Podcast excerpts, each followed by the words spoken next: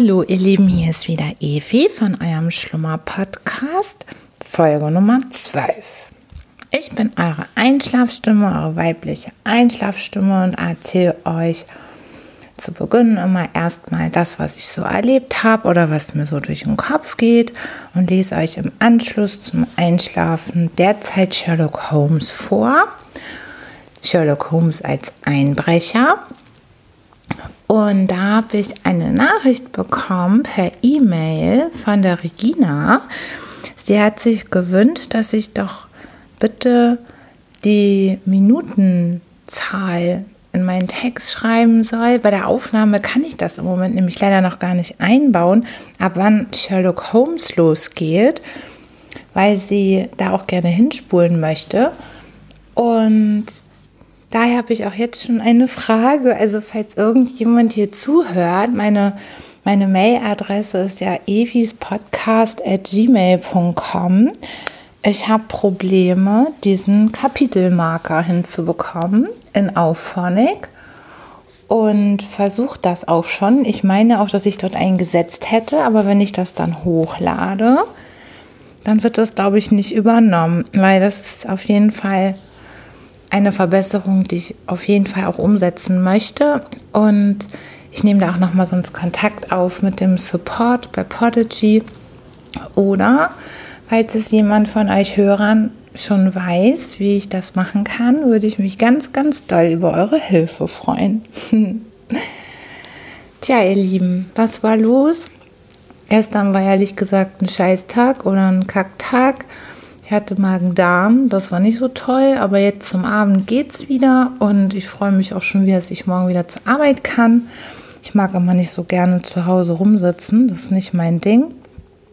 Und ich habe zwar auch nächste Woche Urlaub, aber da freue ich mich dann auch schon drauf. Zwei Wochen, juhu! Ich habe schon lange keinen Urlaub mehr gemacht und deshalb freue ich mich ganz besonders darüber. Das werde ich total auskosten und es mir richtig gut gehen lassen. Ich habe auch schon so ein paar Pläne geschmiedet, was ich alles so machen will. Und dazu gehört mich noch mehr mit meinem neuen Hobby, nämlich Podcasting, zu beschäftigen, damit das für euch noch angenehmer wird zuzuhören. Und ja, und dann natürlich aber auch Sachen einfach zum Wohlfühlen, Wellness und schwimmen gehen, Sauna, irgendwo, wo es warm ist, massieren lassen, alles, was gut tut. Lecker essen.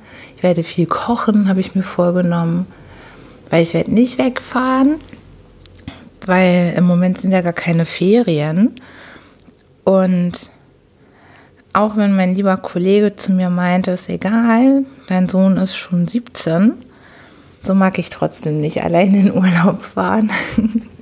einfach und schon gar nicht so lange während der, während der Schulzeit.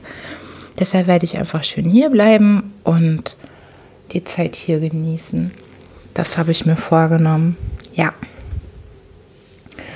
So, was gab es sonst noch Neues? Hm, ist eigentlich sonst gar nicht so viel passiert. Nur ich wollte jetzt nicht zu viel Zeit wieder verstreichen lassen, eine neue Folge aufzunehmen, damit ihr auch seht, dass ich das auch ernst meine und am Ball bleibe und euch was zum Einschlafen weiter erzählen möchte. Und ich hoffe auch, dass ihr euch so langsam an meine Stimme gewöhnt, weil ich finde, es funktioniert nur dann. Und ich freue mich echt total, dass das so toll angenommen wird. Bin ich sehr, sehr dankbar für und freue mich, weil da macht es natürlich noch viel mehr Spaß, als wenn man überhaupt keinen Zuhörer hätte. ja, dann hatte ich ein ganz interessantes Gespräch ähm, mit einer Freundin, mit einer lieben Freundin, die hat wirklich äh, um ihr Leben gekämpft für ihre und tut es auch immer noch, würde ich behaupten, für ihre, für ihre Liebe. Und das berührt mich total. Sie hat wirklich also so viel Herzblut da drin. Und wenn du das hörst, meine Süße, sage ich dir nur, ich wünsche dir von ganzem, ganzem, ganzem, ganzem Herzen, dass das alles belohnt wird und dass es so sein soll. Weil da ist wirklich schon ein, ein langer, langer Kampf um die Liebe dahinter. Und ich finde ja, man trifft nicht so oft Menschen, die in einem so starke Gefühle auslösen. Und da ist es schon mal auch gut, dafür zu kämpfen. Wenn es dann nicht sein soll, dann soll es nicht sein. Aber wenn man nicht bereit war, alles zu geben, dann hat man es wahrscheinlich auch nicht so wirklich gewollt. Und deshalb wünsche ich mir sehr, dass das alles klappen wird. so wie es soll. Wenn es nicht klappt, Süße, dann sollte es auch nicht sein. Dann hast du aber wirklich alles, alles, alles gegeben und gemacht, was nur möglich ist. Tja, das hat mich beschäftigt, privat im Moment. Ich habe hier schon mal ein bisschen weiter gestöbert für euch, was, was ich eigentlich neben Sherlock Holmes noch so lesen könnte. Und dann hatte ich noch eine Idee. Ich habe mir gedacht, ein paar Buchautoren kenne ich ja auch. Und ich glaube, ich werde mal in die Runde gehen und mal nachfragen, wer, wer sich bereit erklären würde, sein Buch, was nicht zu schwer natürlich sein sollte, finde ich zum Einschlafen, aber eben für, oder jemand, der einfach auch nur schöne Geschichten schreibt, ne? so schöne kurze Geschichten, dass ich das auch mit vorlesen kann, dass wir da dann im Laufe der Zeit ein bisschen Abwechslung reinbekommen und eben nicht nur auf die Gutenberg-Projekttexte angewiesen sind. Da würde ich mich echt riesig freuen, wenn sich da irgendwann jemand meldet. Aber da müssen wahrscheinlich noch ein paar mehr Hörer dazu kommen, dass äh, sich ein Geschichtenschreiber oder ja einfach mit schönen Inhalten, die so angenehm sind zum Einschlafen, da würde ich mich echt riesig freuen. Also meldet euch, meldet euch, meldet euch. Ich würde mich sehr freuen, wenn ich davon was vorlesen darf für euch. So, ihr Lieben, ich habe jetzt hier schon mal im Text geschaut, wo wir stehen geblieben sind. Wir haben ja jetzt, äh, sind ins dritte Kapitel schon gelangt bei Sherlock Holmes als Einbrecher.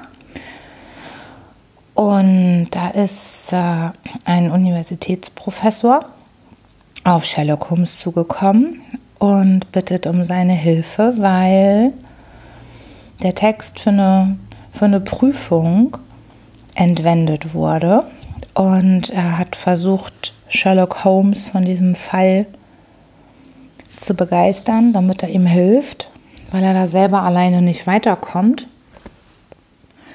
Und außerdem auch einen Skandal verhindern möchte, weil wenn das in die Öffentlichkeit gelangt, dass dort diese Prüfungsunterlage entwendet wurde, dann bedeutet das ja einen großen Skandal.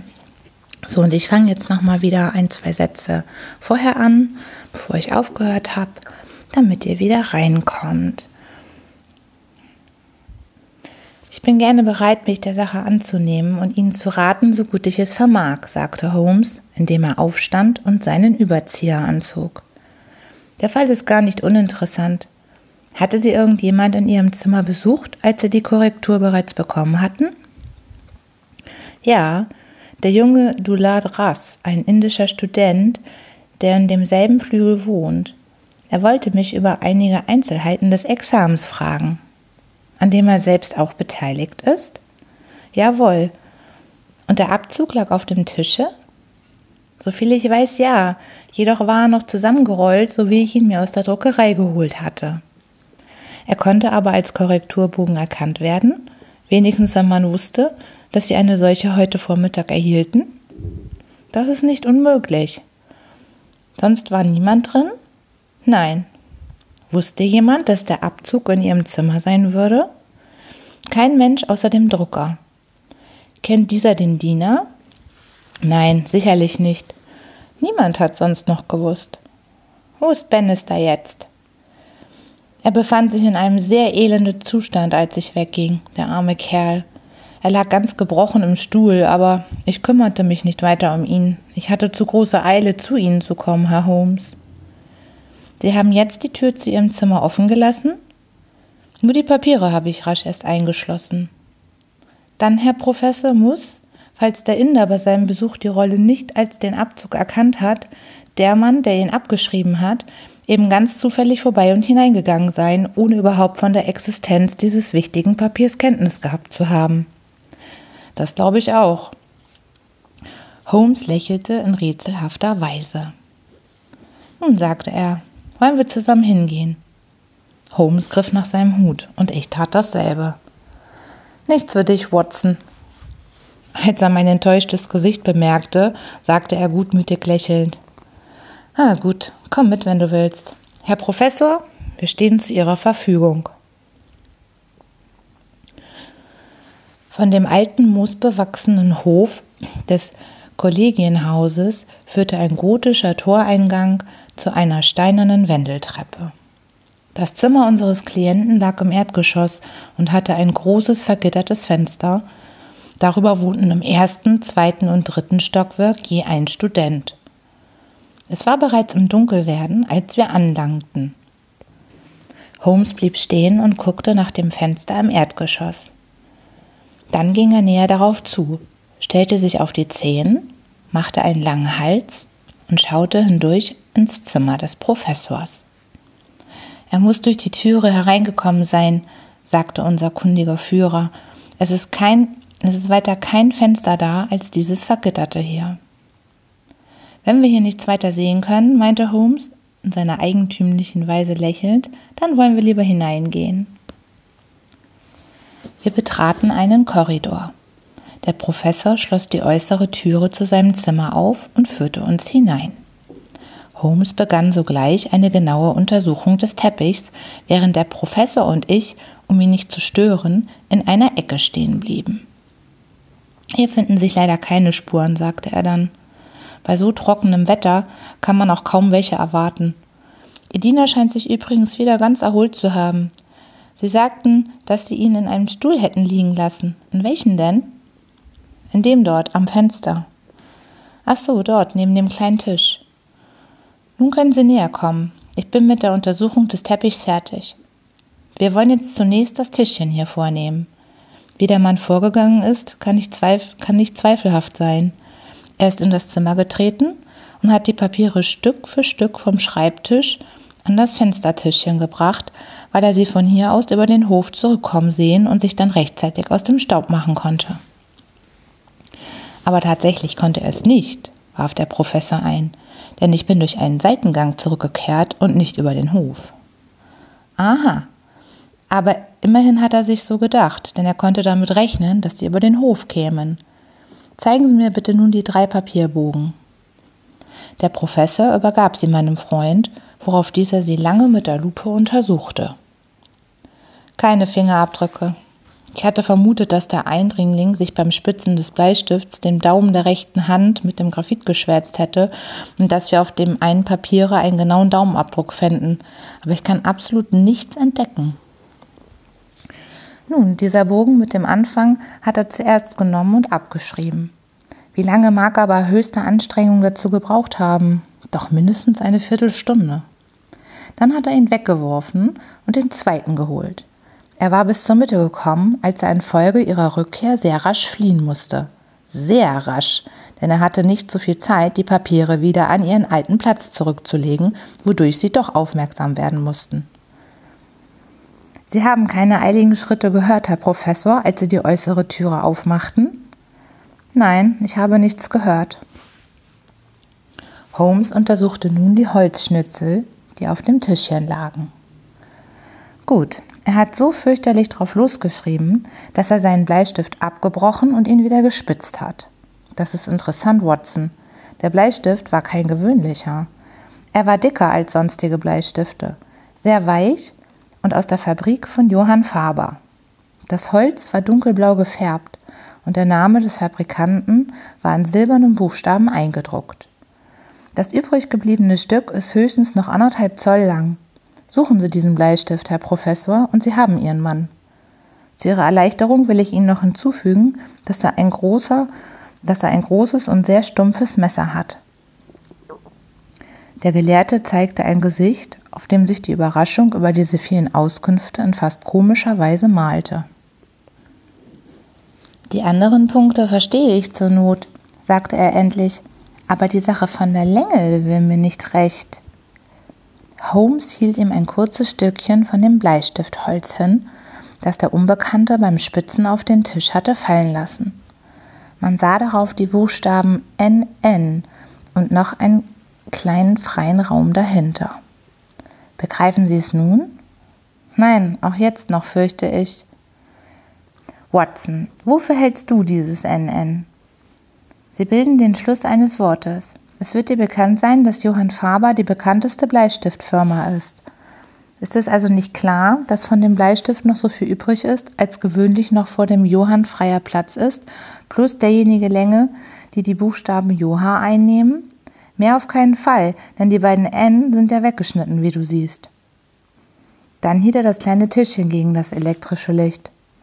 Ich hoffe, falls er auf dünnes Papier geschrieben hätte, auf der polierten Platte eine Spur zu entdecken. Ich kann jedoch nichts sehen. Wir können hier weiter nichts erfahren. Betrachten wir uns nun den Schreibtisch. Dieses Klümpchen ist vermutlich die schwarze lehmige Schmutzmasse, wovon Sie sprachen, Herr Professor.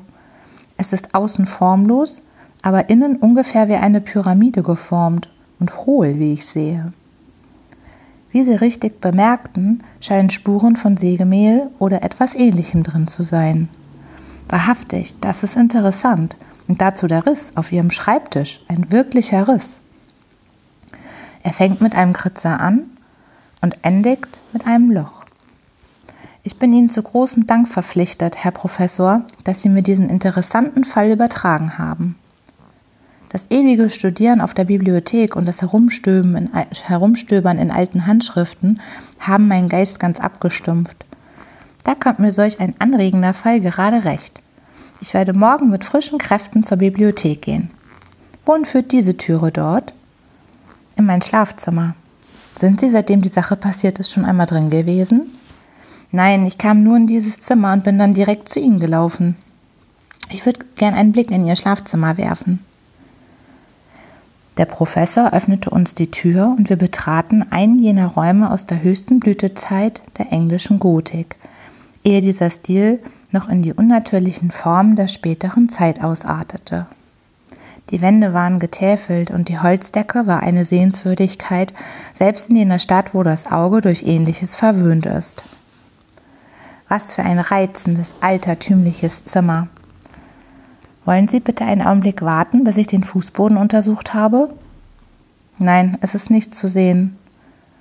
Wozu dient dieser Vorhang? Sie hängen Ihre Kleider dahinter auf. Wenn sich jemand in diesem Zimmer verbergen müsste, könnte es nur hierhinter tun, denn das Bett ist zu niedrig und der Kleiderschrank zu klein. Es steckt vermutlich keiner dahinter. Als Holmes den Vorhang zurückzog, merkte ich ihm an, dass er auf eine Überraschung gefasst war aber in der Tat barg der Vorhang nur drei oder vier Anzüge, die an einer Kleiderleiste hingen. Holmes wandte sich zurück und beugte sich plötzlich tief hinab auf den Boden. Hallo, was ist das hier? rief er. Er hatte einen kleinen tonartigen Schmutzklumpen gefunden, der innen pyramidenförmig hohl war und hielt ihn in der flachen Hand unter eine elektrische Lampe. Ihr Besucher scheint nicht nur in ihrem Studier, sondern auch in Ihrem Schlafzimmer gewesen zu sein, Herr Professor. Was kann er hier nur gewollt haben? Das scheint mir nicht allzu schwer erklärlich. Sie kam auf einem unerwarteten Wege zurück, so dass er sie nicht eher bemerkte, bis sie bereits an der äußeren Türe waren. Was blieb ihm übrig? Er raffte alles auf, was ihn direkt hätte verraten können, und stürzte in ihr Schlafzimmer, um sich dort zu verbergen. Heiliger Himmel, Herr Holmes, Sie meinen, dass Sie während der ganzen Zeit, die ich mit Bannister verhandelte, den Kerl nebenan gefangen hatten, wenn wir es nur gewusst hätten? So denke ich's mir. Dann besteht noch eine andere Möglichkeit, Herr Holmes. Ich weiß nicht, ob Sie mein Schlafzimmerfenster betrachtet haben. Es ist ein Gitterfenster mit drei Eisenstäben, die weit genug auseinanderstehen, um einen Mann zur Not durchzulassen.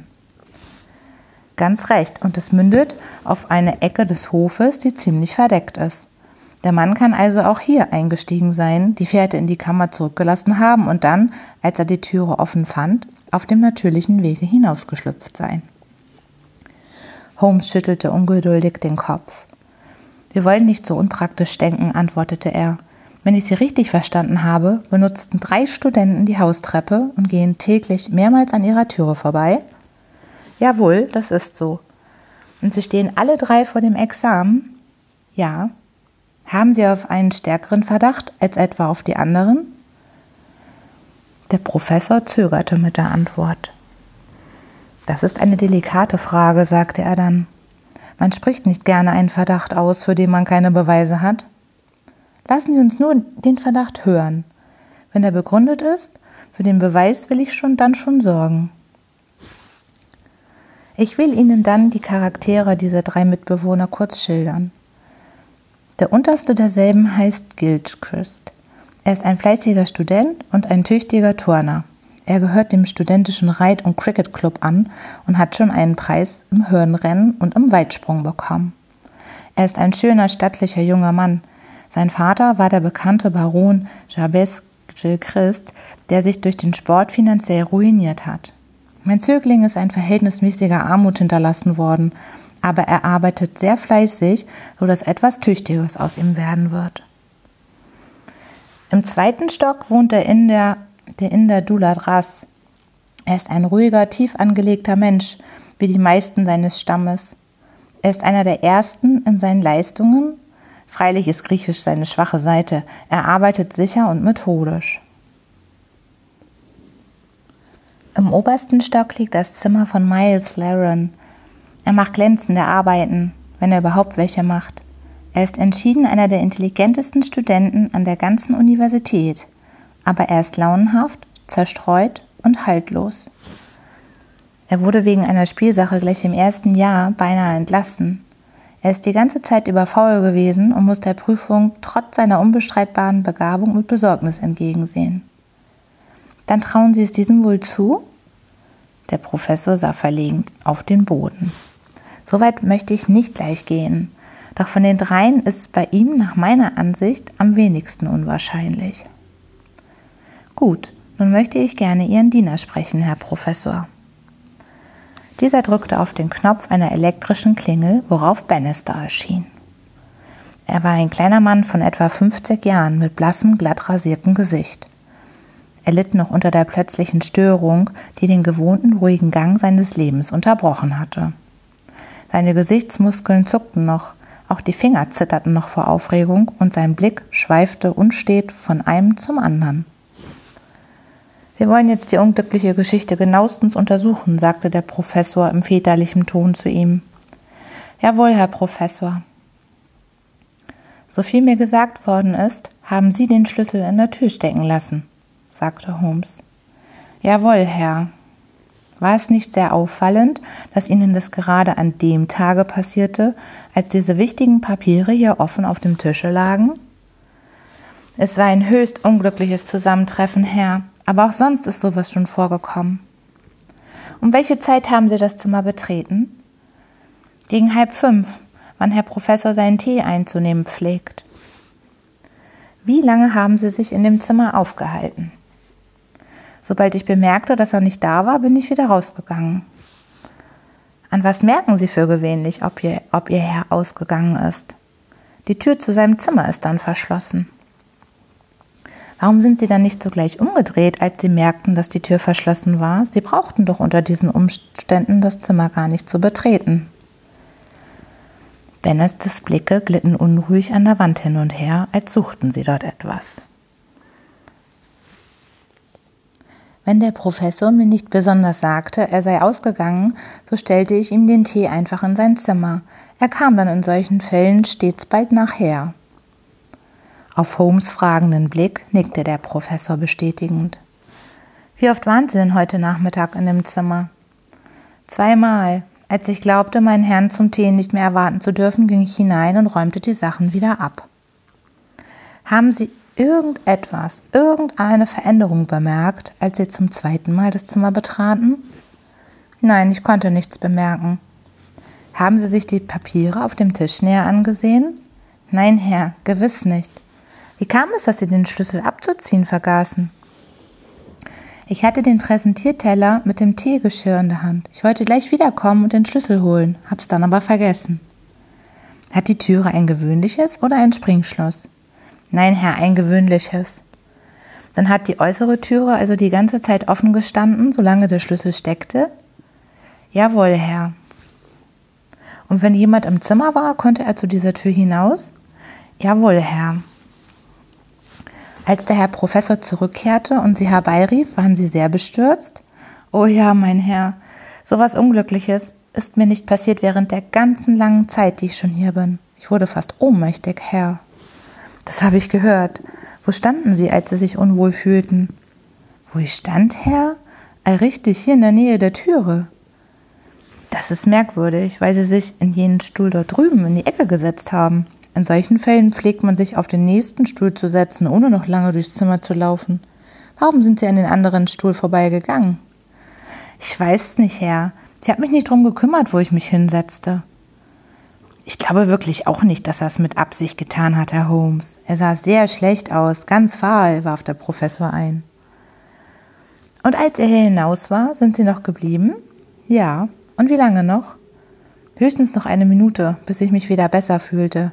Dann habe ich die Tür zugeschlossen und bin in mein Zimmer gegangen. Haben Sie irgendeinen Verdacht? Und wenn ja, gegen wen? Oh, ich wage nichts darüber zu sagen. Ich glaube nicht, dass irgendein Herr von der ganzen Universität einer solchen Tat fähig ist. Nein, ich kann es mir gar nicht vorstellen. Ich danke Ihnen, es genügt mir, sagte Holmes.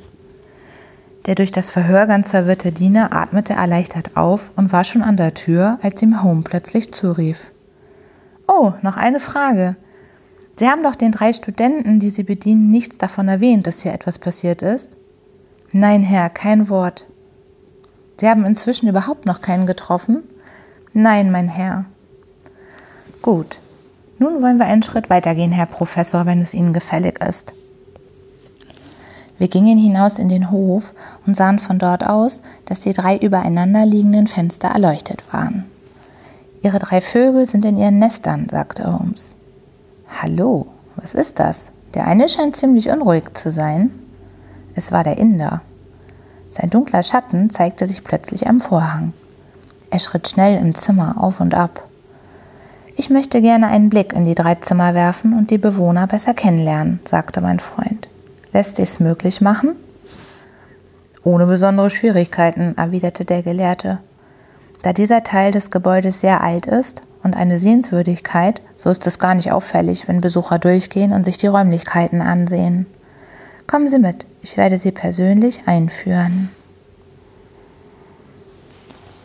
So, ihr Lieben, ich höre jetzt auf für heute und ich hoffe, dass ihr schon schön eingeschlafen seid und wünsche euch eine gute Nacht und freue mich schon auf das nächste Mal mit euch.